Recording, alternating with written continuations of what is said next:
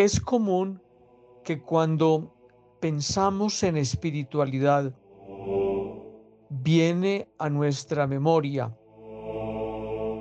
una inmensa carga de preceptos espirituales, morales, religiosos, que están también inmersos en la cultura. Pareciera entonces que la espiritualidad es una ideología que tiene su punto de interés en grupos religiosos, en parroquias, en comunidades, etc. Y viéndolo bien, para pensar bien la espiritualidad, tenemos que quitarle todos estos ropajes. Porque la espiritualidad ciertamente es un encuentro maravilloso, profundo, serio. Primero, con el ser de Dios.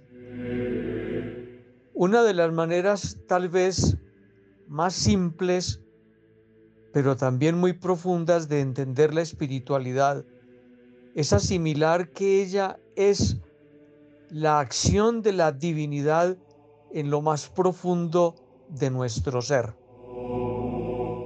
Y si es lo más profundo de nuestro ser, entonces es acción de la divinidad para todo nuestro ser.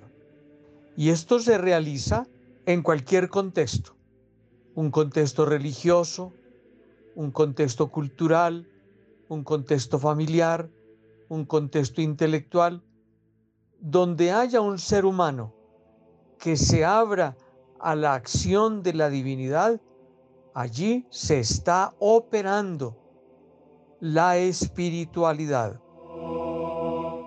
En un segundo momento, vale la pena también afirmar que la espiritualidad es profundamente humana. ¿En qué sentido? En que lo que es verdaderamente humano, lo que ennoblece al ser humano, lo que lo lleva por los caminos de cuidar al otro, a su familia, la integralidad humana, la libertad, la justicia, el amor, la ternura, todo ello es profundamente espiritual. Por eso allí, en ese segundo momento, lo que es radicalmente humano es radicalmente espiritual. ¿Cuál es tu espiritualidad? ¿Cuál es la mía? ¿En qué consiste? ¿Por qué caminos va nuestra espiritualidad? Es muy fácil confundir la espiritualidad con rituales exteriores a la vida. Es como si quisiéramos dominar el mundo que no conocemos o el mundo agresivo bajo el invento de nuestros rituales, de nuestra manera de proceder con ese principio supersticioso como si le tributáramos a la realidad lo que ella nos demanda para aplacar su fuerza. Y a veces eso que llamaríamos su destino incomprendido. Pero la verdad es que la espiritualidad no va por ahí. La espiritualidad es un lento caminar en la madurez y en el discernimiento. Por eso la espiritualidad se nos convierte en maestra cuando recogemos los signos de Dios que están dispersos a lo largo de la historia, en nuestro acontecer, en nuestro contexto próximo. De ahí que una de las herramientas fundamentales de la espiritualidad es tener los ojos muy abiertos, los oídos muy disponibles para captar los signos de lo que acontece, de lo que sucede en nuestro medio circundante, para ir captando esa presencia amorosa de Dios. Por eso la persona espiritual es particularmente profunda. Y digo profunda en el sentido de que se revisa constantemente a sí misma y lee constantemente los signos de su contexto y los signos del mundo para ver por allí el paso de Dios que le está hablando en esos acontecimientos.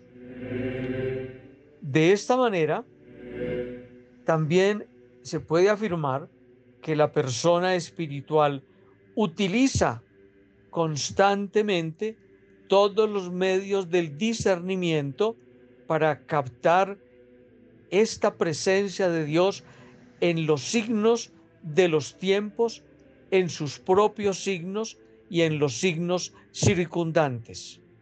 No podemos confundir la espiritualidad con recetarios espirituales.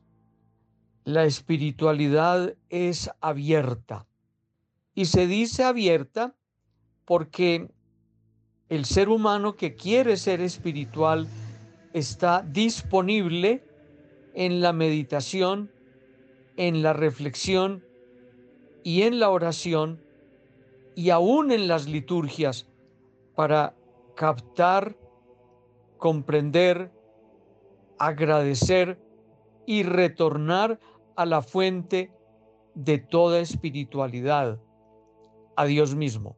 Los recetarios que continuamente se comentan y que se llaman elementos de espiritualidad, de pronto no lo son tanto.